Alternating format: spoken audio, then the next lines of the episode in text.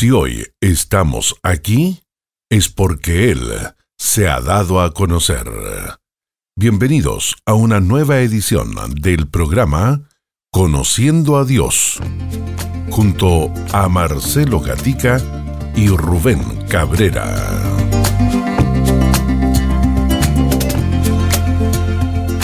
Sean todos muy bienvenidos a nuestros eh, queridos auditores, hermanos que están allí en la sintonía, en toda la red de emisoras Armonía en todo nuestro país, 58 estaciones a lo largo de nuestro país y a través del mundo, a través de lo que es nuestras plataformas, tanto de, Facebook como de YouTube. Eh, le damos la bienvenida a esta nueva edición de Conociendo a Dios, dando a conocer, queridos hermanos, cada día la importancia maravillosa que nos da de seguir conociéndole. Y estamos en esta instancia, eh, en este día, para eh, seguir aprendiendo de lo que el Señor ah, nos ha revelado a través de su palabra en cuanto a sus atributos. Les recordamos entonces nuevamente que pueden encontrarnos a través de nuestras redes sociales como Ministerio Armonía o en nuestra página web armonía.cl.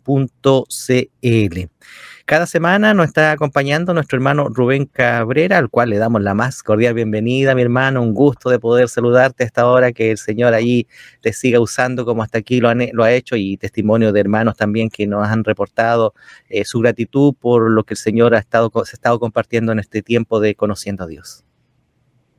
Hermano, un placer estar aquí con ustedes. Como todas las semanas, es un, es un privilegio y un honor eh, eh, estas conversaciones que estamos teniendo para la edificación de la iglesia de nuestro Señor Jesucristo.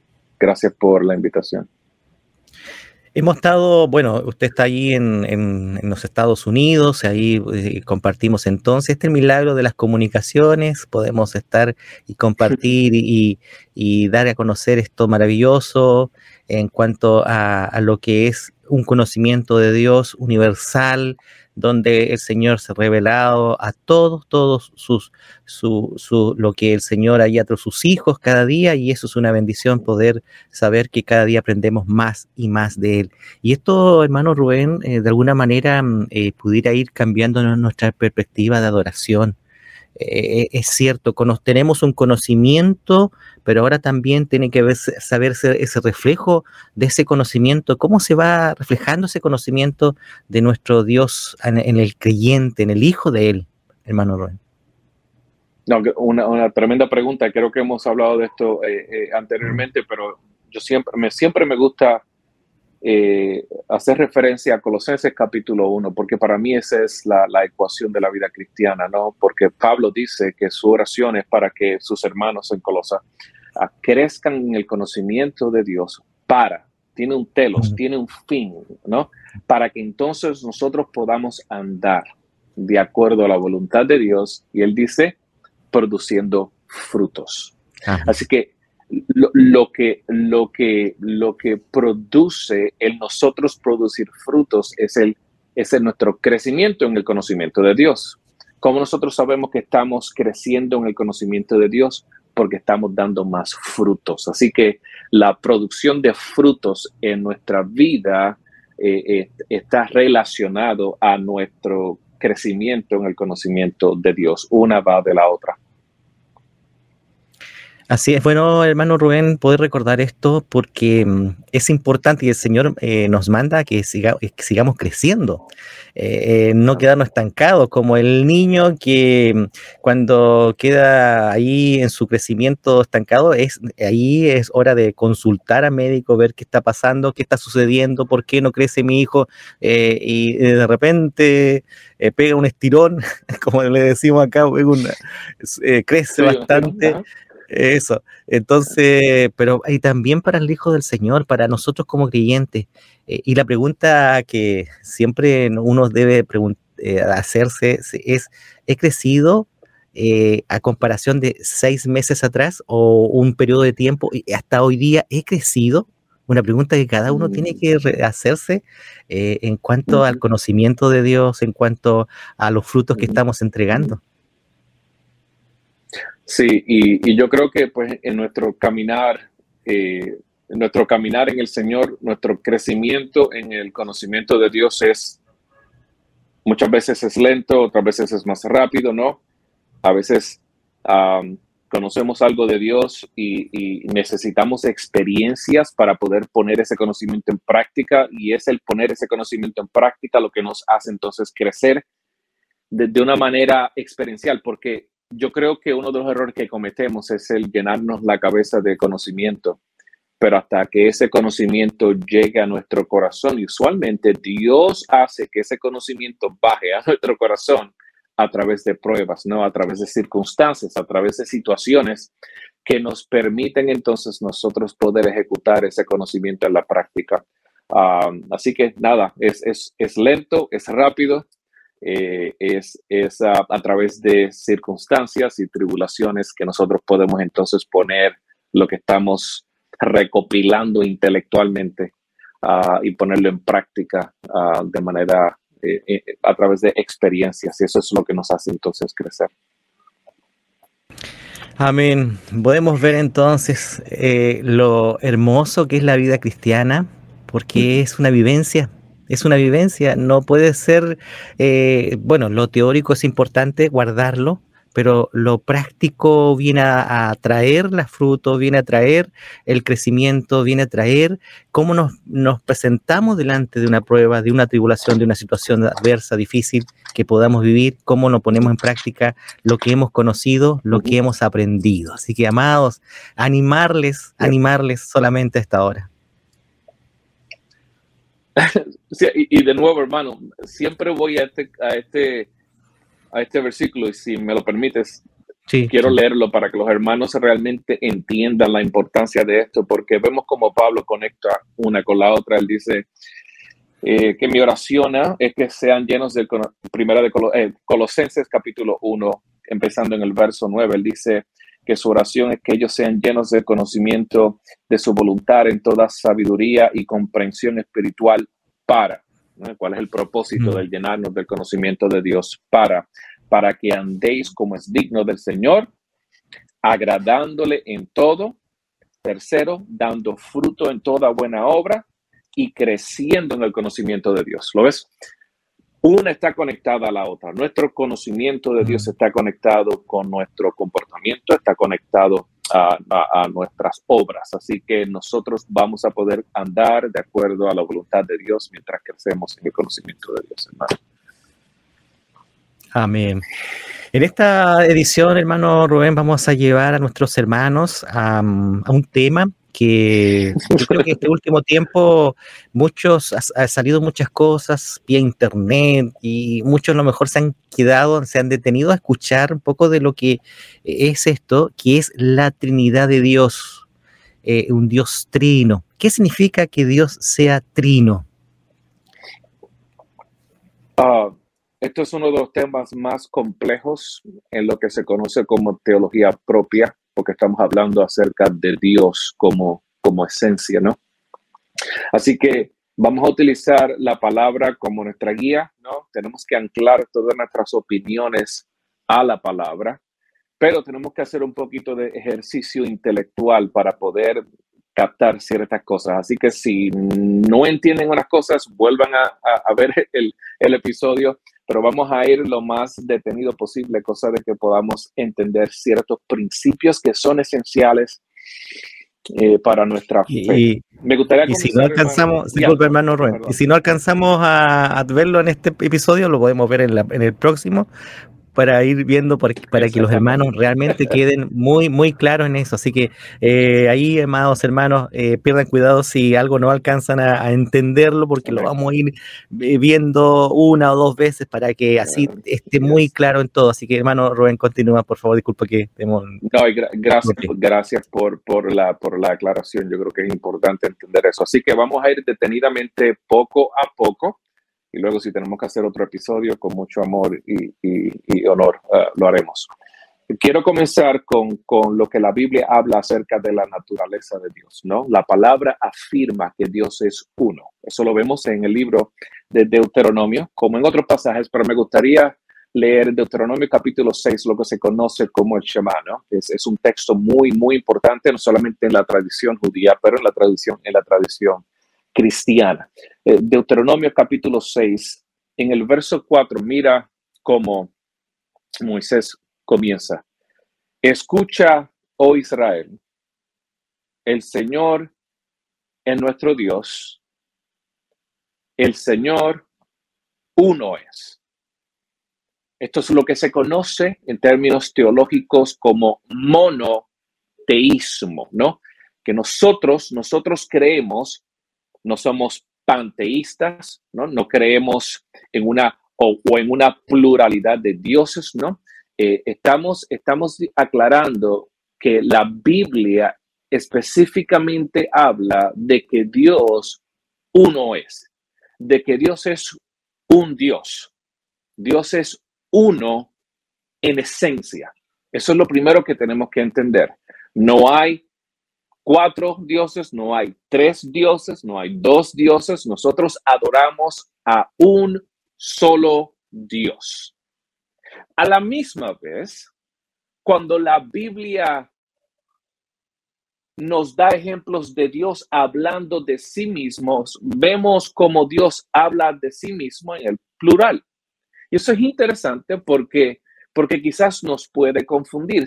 Si vamos al libro de Génesis, capítulo 1, verso 26, Dios dice, hagamos al hombre a nuestra imagen y a nuestra semejanza. Quizás si lees ese pasaje, te puede confundir porque acabamos de afirmar de que Dios es uno, pero cuando Dios habla de sí mismo, Él habla de manera plural. Hagamos al hombre de acuerdo a nuestra imagen, no está hablando en términos singulares, sino que en términos plurales, de acuerdo a nuestra semejanza. Génesis 3:22 dice, ahora el hombre ha venido a ser como uno de nosotros, conociendo ellos el bien y el mal. Génesis 11:7 dice, bajemos en referencia a la torre de Babel, ¿no? Cuando el hombre se rebeló y quería construir esta torre para ser como Dios. Mira lo que Dios dice.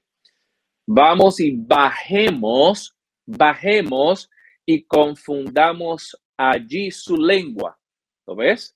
Cada vez que Dios habla de sí mismo, está hablando en términos plurales. Nuestra imagen, nuestra semejanza, van a ser como uno de nosotros. Vamos, vamos, bajemos y confundamos. ¿Lo ves? Está hablando en, términos plurales. Isaías 6:8 dice, y oí la voz del Señor. Es interesante, quiero que presten atención y si tienen que anotar esto, por favor, háganlo. Mira lo que Isaías dice, yo escuché la voz del Señor, uno, ¿no? Pero mira lo que este Señor dice, ¿a quién enviaré y quién irá por nosotros? ¿Cuál es? ¿Es uno o son muchos dioses? No, no, no. Estamos hablando de un Dios, pero cuando Dios se refiere a sí mismo, Él siempre se refiere a sí mismo en términos plurales. ¿Qué significa esto, hermanos? Esto está apuntando a una realidad, ¿no? Esto está apuntando a una realidad que necesita ser examinada. En el libro de Juan, capítulo 1, uno de los versos teológicos más impactantes, ¿no? Del Nuevo Testamento, Juan dice lo siguiente, lo voy a leer directamente desde mi Biblia física. Mira lo que Juan dice. En el principio existía el verbo. Hmm. En el principio. La palabra en el griego, en el arquei, está hablando acerca de en el principio. Y en el griego, esa palabra significa no solamente principio, pero, pero, pero eh, lo, máximo. También habla acerca de la autoridad. En el principio, él está diciendo que existía el verbo. Y aquí en Juan se está refiriendo aquí. El verbo o logos siempre se refiere a el Hijo de Dios o Jesús, ¿no? Él dice que en el principio existía Jesús, el Hijo de Dios, y el verbo logos, Jesús, el Hijo de Dios, estaba con Dios, pero no solo eso.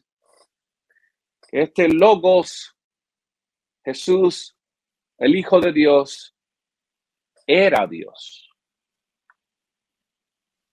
Esto es uno de los versos que trajo más tensión en la historia de la iglesia, ¿no? Esos primeros padres de la iglesia tratando de entender cómo ellos podían formular ¿no? una, una teología acerca del carácter y de la esencia de Dios, tuvieron que toparse con estos textos y llegar a la conclusión de que sí, Dios es uno en ser, uno en esencia, uno en naturaleza, pero la palabra es clara cuando nos dice que esta esencia existe en tres sustancias o en tres personas. La razón por la cual, hermanos, esto nos trae problemas es porque nosotros somos un ser con una persona. Dios es un ser con tres personas o como se delineó eh, al principio de la historia de la iglesia, se decía que Dios era, es uno en usía o naturaleza y tres hipóstasis o tres sustancias o tres personas. ¿Qué es la doctrina de la Trinidad, hermanos? La doctrina de la Trinidad es esta conclusión bíblica y teológica que nuestro Dios es uno en naturaleza pero que Él existe en tres sustancias o tres personas, Padre, Hijo y el Espíritu Santo. Ahora, antes de concluir esta contestación a la primera pregunta, que me imagino que hay otras preguntas porque tenemos que expandir esto, quiero que entiendan esto. No estamos hablando de tres dioses, ¿ok? Estamos hablando de un Dios que existe en tres personas. Nosotros existimos en una persona, Dios existe en tres personas. La realidad, la, realidad por la cual esto nos crea problemas es porque hay una gran distinción entre el creador y la criatura, ¿no? Nosotros somos un ser con una persona, Dios es un ser con tres personas. Ahora quiero que presten atención a esto. El Padre es Dios, pero el Padre no es el Hijo. El Padre es Dios, pero el Padre no es el Espíritu Santo. De la misma manera, Jesús es Dios o el Hijo es Dios, pero el Hijo no es el Padre y el Hijo no es el Espíritu Santo, ¿no? El Espíritu Santo es Dios, pero el Espíritu Santo no es el Padre y el Espíritu Santo no es el Hijo. ¿Por qué? Porque esos son personas.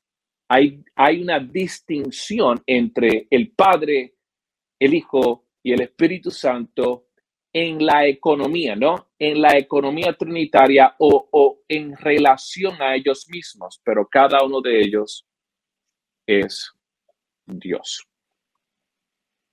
Pregunta, hermano, porque sé que tenemos que expandir esto. Quiero asegurarme em, que los hermanos entiendan la distinción entre ser y persona. Sí, una de las cosas, hermano Rubén, que quiero mm, de alguna manera, antes de seguir avanzando y viendo la, esencia de, lo que es eh, nuestro Dios trino, eh, como doctrina, ¿cierto? Eh, lo hemos visto como doctrina, como una enseñanza de la Trinidad de Dios.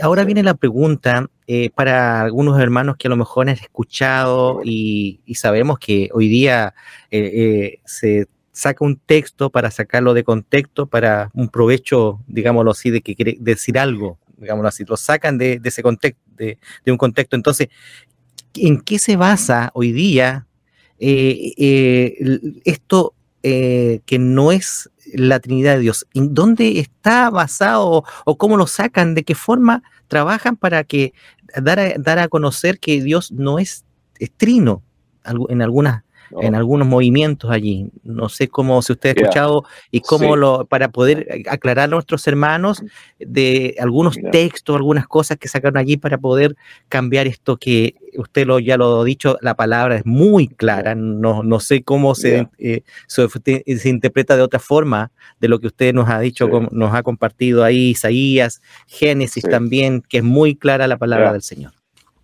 Sí, sí.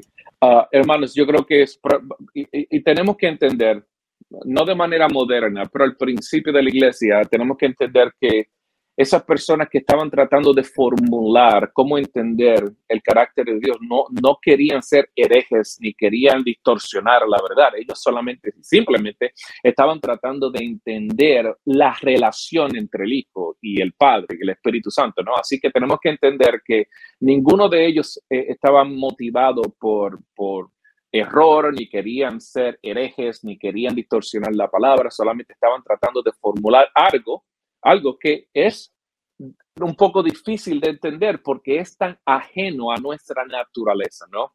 Personas como, ah, ah, se me fue la, se me fue su nombre, uh, pero, pero tenemos eh, Aries, no sé cómo se dice en español, pero eh, lo, que se conoce como el arianismo, ¿no? Que Jesús fue creado por Dios y tenemos otras religiones que postulan esa, esa, esa formulación, pero que quería hacer esa distinción porque al principio de la iglesia, este, eh, e, esas personas estaban tratando de formular cómo entender el carácter de Dios y por eso fue que entonces vinieron los concilios como el Nicea y ese tipo de concilio para, para, para explicar con más claridad y precisión el testimonio de la palabra. Ahora, digo eso, hermanos, porque hoy en día hay denominaciones eh, que, piensan que Dios es uno solo y que con respecto a Jesús o con respecto al Espíritu Santo, esas son entidades que no están completamente relacionadas naturalmente al Dios uno que vemos en las escrituras. Los judíos creen eso y al sol de hoy ellos solamente piensan que Dios es, es uno, que no es trino o trinitario, eh, y, creo que los pasajes que ellos utilizan para basar esa, esa creencia es pasajes como Deuteronomio capítulo 6, ¿no? Inclusive yo creo que Deuteronomio capítulo 6 es uno de los pasajes claves de nosotros para, para afirmar el monoteísmo, pero también es uno de los pasajes claves para ellos para, para formular y defender el unitarianismo que ellos, que ellos formulan o, enseñan de que Dios es uno y que no hay tal cosa como la Trinidad. De acuerdo a eso, hermanos, tenemos diferentes distorsiones, como esta realidad, ¿no? De que, de que Dios se ha manifestado en la palabra en tres modos se conoce como el modalismo, ¿no? Que Dios se ha manifestado en tres modos distintos. Eso, eso es una herejía, ¿no? Que, que Dios se manifestó en el Antiguo Testamento como el Padre y que luego Él pues desapareció y se manifestó en el Nuevo Testamento como el Hijo. Y que luego al Jesús ascender al, al, al Padre, entonces se manifiesta en la era de la iglesia eh, a través del Espíritu Santo. El problema, hermano, con esas creencias es que, ¿qué vamos a hacer con Juan capítulo 17? ¿No? ¿Con quién Jesús estaba hablando? Porque si estamos hablando de que Dios se manifiesta en, en tres modos distintos secuencialmente, entonces o Jesús era un psicópata o estaba hablando consigo mismo o, o está, you know, eh, ahora mismo yo soy el hijo y estoy hablando con el padre, you know, ahora me convierto en el padre, y cuando el padre me habla, entonces me convierto en el hijo para ser el recipiente de esa comunicación. No, no, no. Yo creo que vas a tener un problema no solamente grave, pero un problema existencial que no vas a poder resolver. La palabra es clara cuando afirma de que Dios es uno en naturaleza o en esencia, pero que está existe en tres personas distintas. Y eso quizás intelectualmente o teóricamente vamos a tener problemas reconciliando las cosas. La palabra no nos, no nos llama a que reconciliemos todo claramente y que no, no. Lo, lo que la Biblia afirma es lo que nosotros debemos creer. Yo creo que la palabra es bastante clara afirmando de que Dios es un ser que existe en tres personas. Quiero mencionar todos los pasajes que la palabra utiliza y que nos enseña donde las tres personas de la Trinidad están en el mismo pasaje. Creo, creo, creo que eso es importante que lo toquemos, pero eh, no sé si te contesté la pregunta o si quieres más claridad con respecto a esa pregunta, pero, pero sigamos, sigamos la conversación, hermano. Sí, eh, sí, claramente, mi hermano Rubén, em, para nuestros hermanos ahí que em, de alguna manera eh, tenían este, esta controversia porque es muy claro, es muy claro. Y cuando, y eso también vaya un, digámoslo así, una recomendación. Eh, muchas veces cuando vienen estos temas, ah, que a lo que ya hemos aprendido, esto como que hace cosquilla en, alguna parte donde nos, eh, nos introducimos a escuchar y ahí, ahí, ahí tenemos que estar muy pendientes porque eh, sabemos que esta cosa puede, puede desviarnos. Por eso es importante, si hemos aprendido algo y la palabra me dice esto, yo tengo que aferrarme a esta convicción maravillosa de que nuestro Dios en su doctrina es un Dios Padre, Hijo y también el Espíritu Santo como un, solo Dios, un solo Señor. Exactamente, y estoy 100% eh, seguro, hermanos, que no solamente usted, pero que nuestra audiencia ha escuchado la ilustración de que Dios es como las tres propiedades del agua, ¿no? Vapor, agua y hielo, ¿no? No sé si lo ha escuchado, ¿no? Que, que, que Dios es como, como el H2O, ¿no? Que, que, primero, primero es agua, pero entonces se convierte en hielo y que entonces el hielo entonces se convierte en vapor o, o al revés, ¿no? Eso es modalismo. Y eso, y eso no es lo que la Biblia enseña. No son modos secuenciales, sino que estas tres personas existen eternamente y han existido eternamente eh, el uno con el otro, en una, en una relación completamente eh, sinfónica, como podemos decir. Ahora, hermano Rubén, ¿qué, motivación hay? Eh, viene esto, una inquietud, digamos, ¿qué motivación hay para buscar eh, algo que está tan claro en la, palabra del Señor, por una relación personal con, Dios en cuanto a, cómo yo debo adorar o, cómo yo debo dirigirme al Padre. Pues estamos eh, claros, por ejemplo, el Padre dice, digámoslo así en la oración, eh, modelo, esto va a esta oración al Padre por medio de Jesucristo. Entonces, ¿por qué cambia? ¿Por qué buscar esto? Digámoslo así. que, yo, creo este que eso es, yo creo que eso, ya, yo creo que es una de las preguntas, yo creo que es una de las preguntas más importantes que debemos contestar, porque, porque yo creo que el cristiano común, no de manera intencional, está confundido en cómo relacionarse a estas tres personas, ¿no? Y, esto, y esto uno lo nota a veces en nuestras oraciones, ¿no? Comenzamos con el Padre, nos dirigimos al Hijo, entonces le pedimos al Espíritu y no sabemos a quién le estamos orando, ¿no? Yo me recuerdo una vez que después de una predicación, un hermano de la iglesia vino hacia donde a mí me dijo, hermano, lo que pasa es que yo tengo problemas porque eh, cuando estabas hablando acerca de la oración, estabas diciendo que nosotros dirigimos nuestras oraciones hacia el Padre. Pero estamos en el Nuevo Testamento. Nosotros estamos ahora en esta era del Nuevo Testamento, la era de la iglesia. Nosotros no tenemos que orarle al Padre, sino al Hijo. Y yo le digo, bueno, hermano, lo que pasa es que en el Nuevo Testamento Jesús, cuando los discípulos le preguntan cómo debemos orar, Jesús, el Hijo de Dios, dice que nosotros dirijamos nuestras oraciones a quién? Al Padre en el nombre de Jesús. Entendamos esto porque esto es no solamente teológico, pero bíblico. Cuando nosotros, cuando nosotros estamos unidos en Cristo a través de su redención, a través de la salvación, ¿no? Que entonces Dios Padre nos traslada al reino de su Hijo. Ahora nosotros tenemos acceso al Padre a través de quién? Del Hijo, ¿no? Cuando cuando Jesús murió en la cruz, ¿no? El velo, ¿qué, qué sucedió cuando él murió? El velo que... Si me puedes ayudar, hermano, ¿qué pasó con el velo del, del templo? del eh, templo del lugar se cortó, se, se cortó. ¿Y qué, cuál era el simbolismo de eso? Que de ahora en adelante toda persona que cree en, el, en, el, en, la, en, la, en la obediencia pasiva y activa de Jesús, que cree en lo que Jesús hizo y se arrepiente de sus pecados, ahora a través de Cristo tenemos acceso directamente al Padre. Así que al lugar santísimo. Al lugar santísimo, ¿ok? Así que nosotros tenemos acceso directo al Padre. Nuestras oraciones, la palabra nos dice que Pablo nos afirma que el Espíritu Santo, ¿no? Cuando nosotros no sabemos qué, qué orar, el Espíritu Santo lleva esas oraciones que están en lo profundo de nuestros corazones a quienes, no al Hijo, sino al Padre, ¿no? Así que nosotros oramos al Padre en el nombre de nuestro Rey, el Señor Jesucristo. Ahora, ¿está mal orarle al Señor Jesucristo? No. ¿Está mal mm.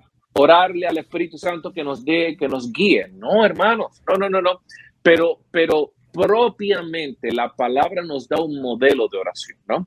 Y dice que nosotros le oremos directamente al Padre, ¿no? Que el Padre sabe lo que nosotros necesitamos antes. Se recuerda cuando en Mateo, creo que es capítulo 7, que, que Jesús le está diciendo a sus discípulos, no te preocupes por lo que vas a comer mañana. No, no, no es Dios tu Padre quien no cuida de ti, quien Él sabe lo que necesitas. Así que nosotros, hermanos, Jesús, el Hijo de Dios, nos dio un modelo, ¿no? Nos dio un modo de referencia. Nosotros le damos al Padre a través del Hijo con la ayuda del Espíritu Santo. Ahí entonces vemos, vemos esa, esa relación de armonía entre Padre, Hijo y Espíritu Santo con relación a nuestras oraciones. Es importante que entendamos eso, hermano, porque si no, nuestras oraciones, aunque Dios conoce nuestro corazón, ¿no? Uh, pero nuestras oraciones van, van a estar uh, faltos de o faltas de, de, dirección. Nosotros comenzamos con el Padre, le oramos a, a Jesús, terminamos con él, y, y nuestras oraciones no tienen una dirección directa, no. Nuestras oraciones son dirigidas al Padre en el nombre de Jesús con la ayuda. Amén.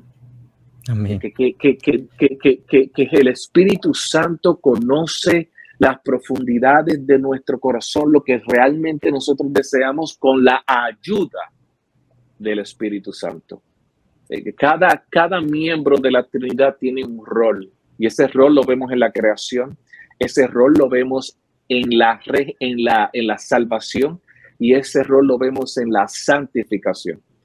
Cada cada etapa de nuestra vida eh, está gobernada por una economía trinitaria donde el Padre, el Hijo y el Espíritu Santo tienen roles específicos para llevarnos a la glorificación. Amén.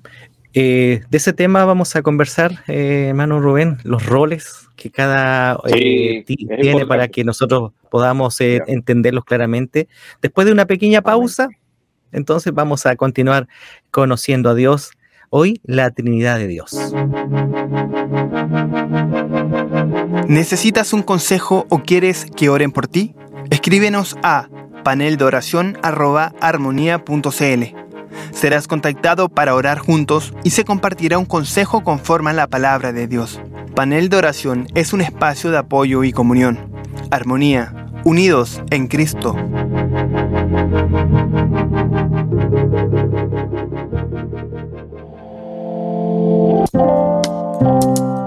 Somos Fundación Armonía, una organización dedicada a difundir la palabra de Dios y enseñanzas prácticas de edificación para las familias.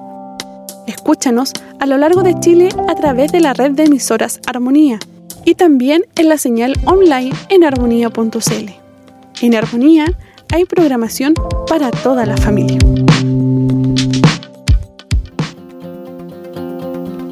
¿Sabías que llevamos más de 30 años de ministerio? Sí, de la mano de Dios, hemos estado por más de 30 años llevando la palabra de Dios a través de las ondas radiales a todo Chile. Conoce más de nosotros en www.armonía.cl, donde también encontrarás noticias, reflexiones y también puedes volver a escuchar todos los programas radiales. Aunque sea una larga y angosta franja de tierra, estamos muy cerca. ¿Cómo? Cada vez que sintonizas Armonía, te conectas con locutores e invitados de todo Chile. Porque si tenemos a Cristo, todos tenemos algo que compartir. Armonía, unidos en Cristo.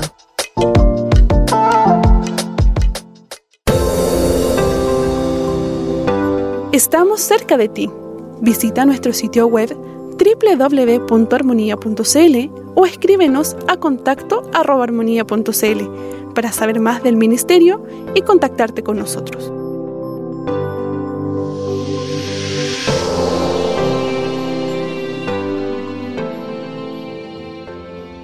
Bien, eh, continuamos, continuamos compartiendo este episodio Conociendo a Dios. Hoy estamos mirando la Trinidad de Dios. Quedó una pregunta, hermano Rubén, eh, los roles que cada eh, componente, la esencia de, nuestro Dios tiene, por qué nuestro Dios se manifestó de esta forma, de ser un Dios mm. trino. Bueno, las razones específicas por las cuales Él se, se manifestó de esa manera a nosotros, eh, eso solamente Dios lo sabe. Pero, pero yo creo que hay un marco de referencia que nos ayuda a entender la diferencia entre, y voy a utilizar una palabra de domingo, ¿no? La diferencia entre la ontología trinitaria, eso significa la naturaleza de la Trinidad y la economía de la Trinidad, ¿ok? Y lo voy a explicar. La ontología de la Trinidad, la naturaleza de la Trinidad, es lo, es lo que ya hemos aclarado, de que Dios es un ser, o utilizar un, un término eh, teológico, usía, ¿no? Eh, eh, él es uno en esencia y existe en tres hipóstasis o sustancias o personas. Esa es la, esa es la naturaleza de la Trinidad. Ahora, cada miembro de la Trinidad tiene un rol, ¿ok? Tiene un rol y eso es lo que se conoce como la economía de la Trinidad. Y es importante que entendamos esto porque la economía de la Trinidad está relacionado a la creación, ¿no? a, nosotros, a, lo que Dios ya ha creado. Y dentro de la creación, del marco de la creación, cada uno tiene un rol. Y yo creo que esta fórmula que le voy a dar es lo que quizás le va a ayudar a entender todas las etapas que, y, y todas las fases o facetas que vemos manifestadas en las escrituras con relación a Dios como trina, como Trinidad. Dios Padre tiene una voluntad. Dios Padre tiene una voluntad. Dios Hijo realiza esa voluntad. Y Dios Espíritu Santo aplica esa voluntad. No sé si eh, lo tengo que repetir, lo voy a repetir para que entiendan. Yo creo que esta fórmula le va a ayudar a entender cómo es que Dios opera a través de las escrituras.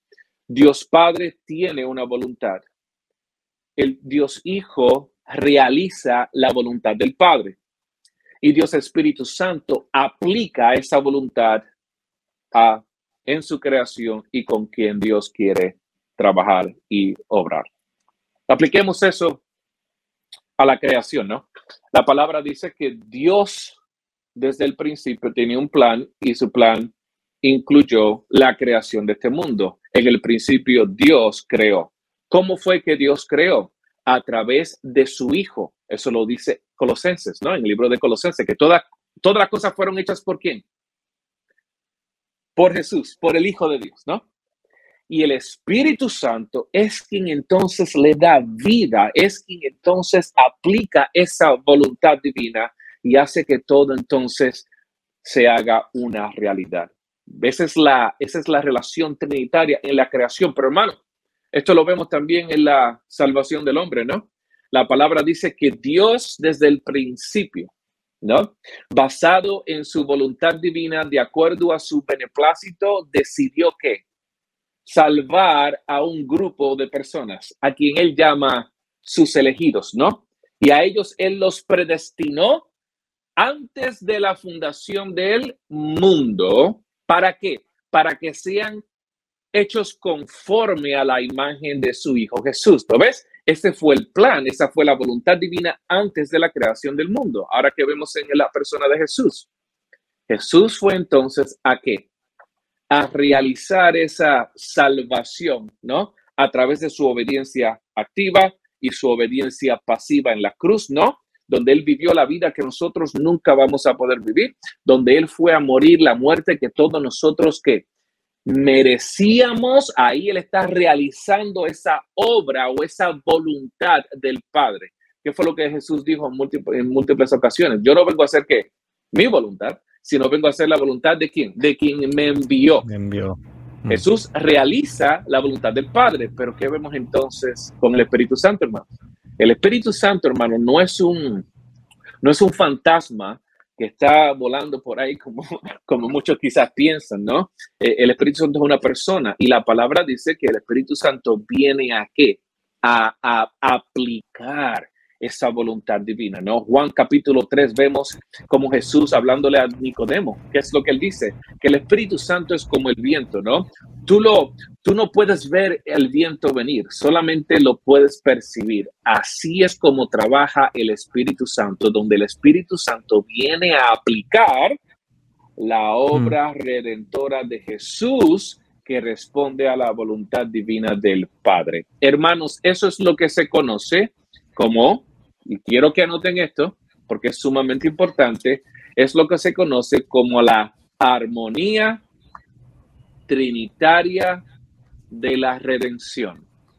La armonía trinitaria de la redención, ¿no? Donde tanto el Padre como el Hijo y el Espíritu Santo están en armonía en cuanto al plan divino de Dios. Cada uno tiene un rol y, ese, y es cada, cada uno de esos roles responden al deseo y a la voluntad divina del, del Padre. Eso es un resumen ¿no? de, de mm. cómo, cómo vemos esta economía trinitaria en acción. ¿Podríamos ver, hermano Rubén, esta, esta armonía trinitaria en el evangelismo? Porque hay un mandato hay quien, eh, el cual hablamos, el, mensaje, el mensajero, y también cómo también eh, hacemos receptivo y cómo también compartimos y cómo la palabra también es alcanzada a otros. En ese, en ese, digámoslo, en eh, ese. Sí. yo creo, yo creo, hermanos, que, que el evangelismo está aplicado ah, o pertenece a ese rol del Espíritu Santo con relación a la aplicación de la obra que ya Jesucristo ya ha hecho, ¿no? La palabra dice, y Jesús mismo dijo, yo me revelo a quien yo quiera revelar. Mm. De la manera que Jesús se revela a quien él quiere revelarse es a través de la predicación del Evangelio, ¿no? Eso es lo que se llama como ese llamado efectual o efectivo, ¿no? Que, que, que, Dios salva a los suyos a través de la aplicación de la obra redentora de Cristo por medio del mensaje del Evangelio. Pablo dice, nosotros lo único que nosotros hacemos es predicar a Cristo y a Cristo que crucificado. Nuestro mensaje, nuestro mensaje es lo que le abre el corazón al hombre. Ese es el Espíritu Santo obrando a través del mensaje. Así que, hermanos, nosotros vemos esta armonía trinitaria de la retención a través del evangelismo porque es el mensaje.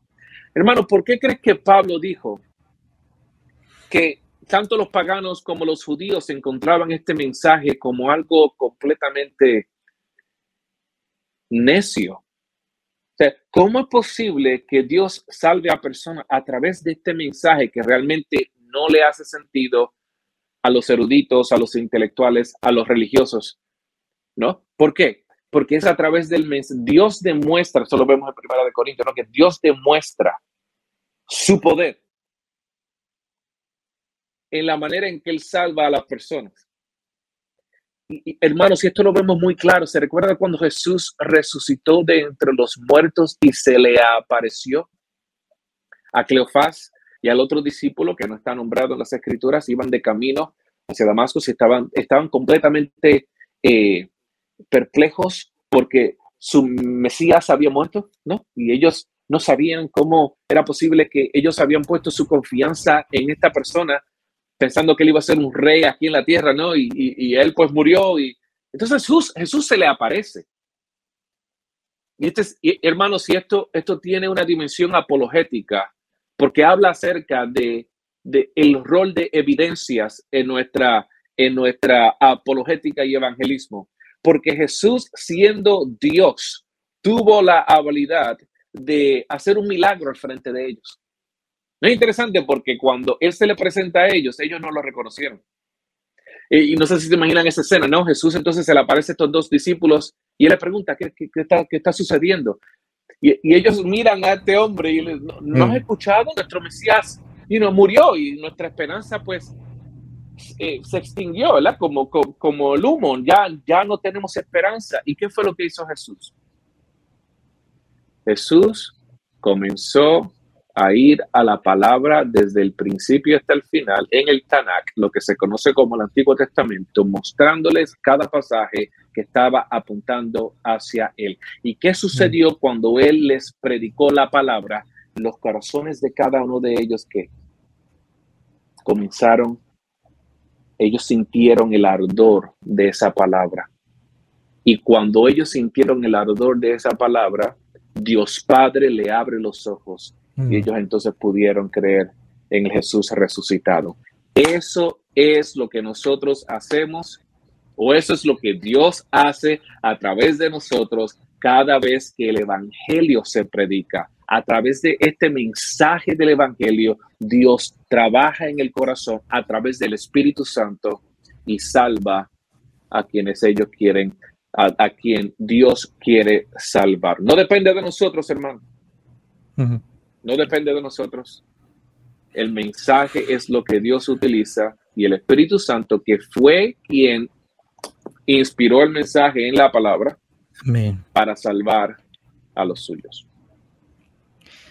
Cuando Jesús eh, eh, llega a la hora de ascender al cielo, eh, una de las cosas que le dice a los que están allí, no os dejaré huérfanos, no, os deja, no vamos a dejarles huérfanos, es, enviado y esperen y vayan porque es enviado el consolador, el Espíritu de Cristo, el Espíritu Santo allí para que vayan y, a través de, lo que como decíamos en la armonía trinitaria, no, vaya, se aplique se aplique ya lo que han recibido y oído. Ah, Jesús les dice, les voy a enviar el paracleto, ¿no? El, consolador. Ah, voy, a enviar el que va a estar con ustedes. Y él, una persona, no un fantasma, él les recordará lo que yo he enseñado. En otro pasaje vemos como la labor del Espíritu Santo es que traer convicción.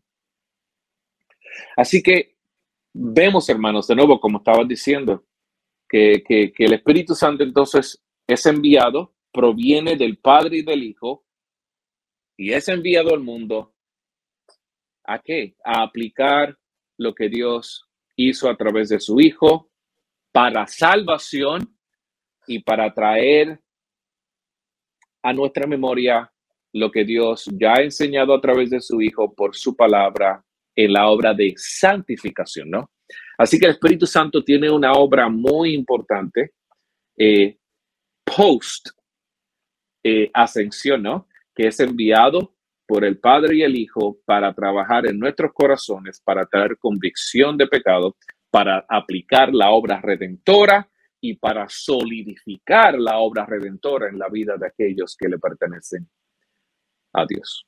Pero importante, hermanos, quiero, no, no, al principio no, no discutimos todos los pasajes que hablan acerca de Jesús como Dios o Espíritu Santo como Dios, que pudiéramos discutir eso también si deseas para traer más, solidificar este concepto en la, en la mente de los hermanos. Pero quiero, que, quiero disipar esta confusión que existe con el Espíritu Santo, ¿no? Porque muchos hermanos quizás han llegado a la conclusión de, ok, Dios Padre, ok, Él es Dios, el Hijo, ok, Él es Dios, pero ¿qué hacemos con el Espíritu Santo? Eh, la razón por la cual el Espíritu Santo es algo que, que, la gente, la mayoría de las personas no entienden, es porque es por la mala enseñanza que se ha prolificado por los medios de comunicación o quizás por por denominaciones más carismáticas, donde, donde se ha creído que el, que el Espíritu Santo es como un fantasma, que, que, no, no, el Espíritu Santo es una persona. El Espíritu Santo es una persona de la Trinidad, con un centro volitivo, con un centro de conciencia, ¿no? El Espíritu Santo es una persona. Y yo creo que uno de los pasajes más claros acerca de, de, de esta verdad lo vemos en, en, Hechos capítulo 5, verso 3, ¿no? Cuando vemos a, a Ananías, ¿no? Eh, tratando de, mentir y, salirse con la suya, ¿no? Y Pedro le dice, Ananías, ¿por qué? ¿Por qué? ¿Por qué? ¿Por qué le has mentido al Espíritu Santo? Hmm. Y quizás usted piensa, no, ok, pero, pero, pero eh, fíjense bien, porque no solamente dice eso, cuando él dice que no solamente le has mentido a los hombres, sino que le has mentido a Dios mismo. Dios mismo. Pedro está diciendo que el mentirle al Espíritu Santo es mentirle a Dios porque el Espíritu Santo es Dios. Porque el Espíritu Santo proviene de Dios. Así que no es que el Espíritu Santo sea un fantasma, sino que el, el, Espíritu Santo es una persona con un rol específico, es la convicción de pecado en un mundo que está perdido y la y, el, proceso de santificación, traer a memoria lo que Jesús enseñó en la vida de aquellos que están en Cristo. Solamente quería mencionar eso, hermano, para disipar. Sí, y, bueno eh, lo que dijo hermano Rubén, porque eh, ¿por qué Pedro dijo eso? Porque hubo una revelación mm. también a través de su espíritu. Por eso dijo, eh, no, esto ha mentido al Espíritu Santo, porque él estaba recibiendo mm. de a través de su espíritu de que había eh, mentido al Espíritu Santo. Así. 100%, hermano, 100%. Mm. Amén. Hermano Rubén, bueno, yo creo que vamos a tener en el otro episodio un poco de Jesús como Dios, el Espíritu Santo como Dios en los términos también de la palabra del Señor y ahí nos ampliamos un poquito más. Hoy creo que estamos viniendo un poco eh, más amplio todo lo que es este, esta doctrina de la Trinidad. Y quiero llevarlo, hermano, un poco a, la adoración. ¿Cómo ahora nosotros, entendiendo la, Trinidad de, Dios, e, esta doctrina, cómo debe ser nuestra adoración? ¿Cómo vamos a adorar al Señor? ¿Cómo va a ser nuestra gratitud?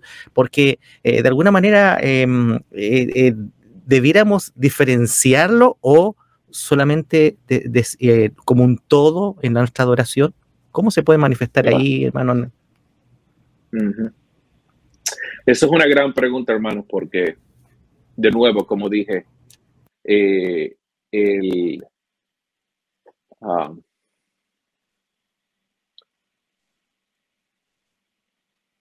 el objeto, el objeto de nuestra, de nuestra adoración, el objeto de nuestra, de nuestra adoración eh, es, es es Dios, específicamente nuestro Dios como Padre, ¿no?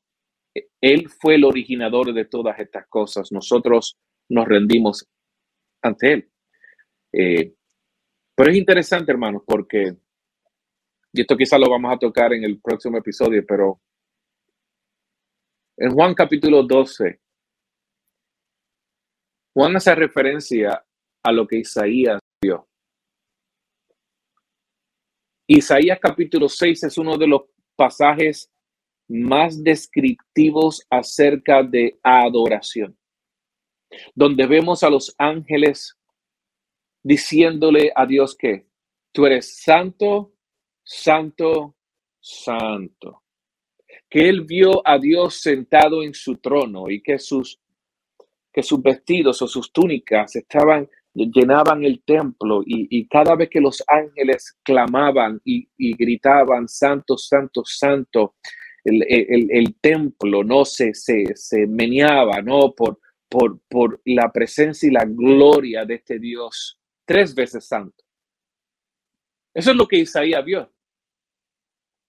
Pero Juan dice en el capítulo 12 que a quien Isaías vio fue a Jesús.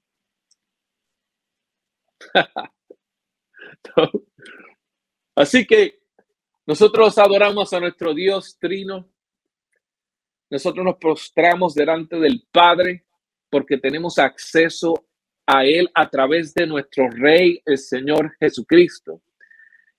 Y adoramos en espíritu y en verdad, ¿no? El Espíritu Santo nos ayuda a comunicar estas verdades que son difíciles de comunicar muchas veces. En Filipenses capítulo 2, entonces, vemos este, esta coronación, ¿no? Hace unas semanas o un mes, eh, eh, el mundo pudo presenciar la coronación del rey Carlos, ¿no? Y nosotros estuvimos allá dos días después de la coronación y todavía se sentía, ¿no? Esa, esa vibra o ese, no, el, gran rey y no fue coronado. Filipenses capítulo 2 nos habla acerca de esa coronación del rey, del rey de reyes, ¿no? ¿Y qué es lo que dice Pablo en Filipenses capítulo 2? Que tarde o temprano toda rodilla se va a postrar delante del rey y va a tener que confesar la verdad que la verdad por el cual todo el mundo es salvo, que Jesús es Señor. Esa verdad va a ser confesada por todos. Así que, ¿qué significa esto, hermanos? Y cómo esto tiene relación en la manera en que nosotros nos adoramos a Dios. Nosotros adoramos a Dios en su complejidad, ¿no? Nosotros nos postramos delante de nuestro Padre porque Dios, Jesús, así fue que lo formuló. Oren al Padre, diríjanse al Padre por sus excelencias, por todas las cosas que Él ha hecho. Y nosotros tenemos acceso al Padre a través de nuestro Rey Jesucristo y a Él también le adoramos, ¿no? Y somos guiados a través de la guianza del Espíritu Santo y le damos gracias al Espíritu Santo. Así que no es una contestación fácil. Yo creo que nosotros, nuestras nuestra adoración, nuestras canciones, nuestros cánticos, quizás deben seguir, ¿no? Y por eso es que Pablo dice que en el contexto eclesiástico de la iglesia, nosotros le demos a Dios salmos y cánticos y himnos espirituales, ¿no? Porque si vemos el modelo de adoración en el libro de los salmos, vemos que entonces se dirige hacia el Padre con, con, con, con un sentido agudo acerca de la realidad de nuestro Rey, el Señor Jesucristo. Ah, alabado sea el nombre del Señor nada más. Alabado sea el nombre de nuestro Dios. Eh, y en sus, este atributo tan maravilloso y esta armonía trinitaria que el cual se nos ha revelado y que hoy podemos entenderla, podemos eh, comprenderla a través de, lo que nos has manifestado, mi hermano Rubén, porque su Espíritu Santo lo está aplicando a nuestros, a nuestros corazones para que nuestros ojos fueran abiertos como estos caminantes de Maús, como hacía referencia, cuando las, las escrituras fueron abiertas no fue otra cosa que a lo mejor entendieron algo eh, mayor a lo que ya habían entendido, sino que allí se les había revelado el Señor a través de su Santo Espíritu, cual eh, pudo, pudo haber cabida. Muchos temas que a lo mejor vamos a tratar un poquito en el próximo episodio de, esta, de este atributo de la Trinidad Dios que quedó allí en eh, pendiente porque fue realmente fue amplio lo que usted pudo compartir, hermano Rubén. Recordarle a nuestros hermanos que si no alcanzaron a, escuchar o ver este episodio, pueden hacerlo a través de nuestra em, eh, sitio web www.armonía.cl o nuestras plataformas tanto de Facebook y YouTube. Ya no ha alcanzado el tiempo, ha pasado muy rápido, muy rápido y creo que eh, ya, bueno, tenemos que estar cerrando, pero alguna palabra al final, hermano Rubén, de, lo que hemos tratado y cómo también podemos dar el paso para el próximo capítulo. Ah, no, hermano, eh, un placer nuevamente. Eh, creo que el, tema de la Trinidad es un tema, un tema que pudiéramos estar semanas discutiéndolo y hablando de él y conversando de él y tratando, tratando de analizar todos los aspectos de, de esta realidad, hermanos. La realidad es que nunca vamos a entender con precisión cómo todas esas cosas eh, eh, eh, están en armonía. Lo único que tenemos que hacer es ver cómo la palabra lo enseña y tener fe y creer y formular lo que la palabra ya ha formulado. En nuestras mentes finitas quizás no vamos a poder entender la relación entre un ser y tres personas. Dios no nos llamó, Dios no, Dios no nos, nos llamó a tratar de entender todas las cosas acerca de Dios porque Dios es incomprensible en su máxima realidad, ¿no? Pero lo que sí nos llamó es creer lo que ha sido revelado. Y eso es lo que estamos haciendo, hermanos. ¿Cómo es, la, cómo es que la palabra nos enseña el carácter de Dios? Creer en eso completamente, fielmente y enseñarlo, porque eso es lo que cambia realmente nuestra vida. Amén, hermano Rubén, ya nos estamos despidiendo. Una vez más, muchas gracias por este tiempo, por estar estudiando estos atributos maravillosos de Dios y, esperamos cada día poder ir conociéndole más y más y ese es el propósito también de este tiempo de conociendo a Dios. Un gusto, mi hermano Rubén, el Señor le guarde. Igualmente, hermanos, eh, un placer de nuevo y espero verlos en el próximo episodio. Eh, muchas gracias por su sintonía. Aquí que les habla el hermano Marcelo. Esto fue Conociendo a Dios. Señor les guarde.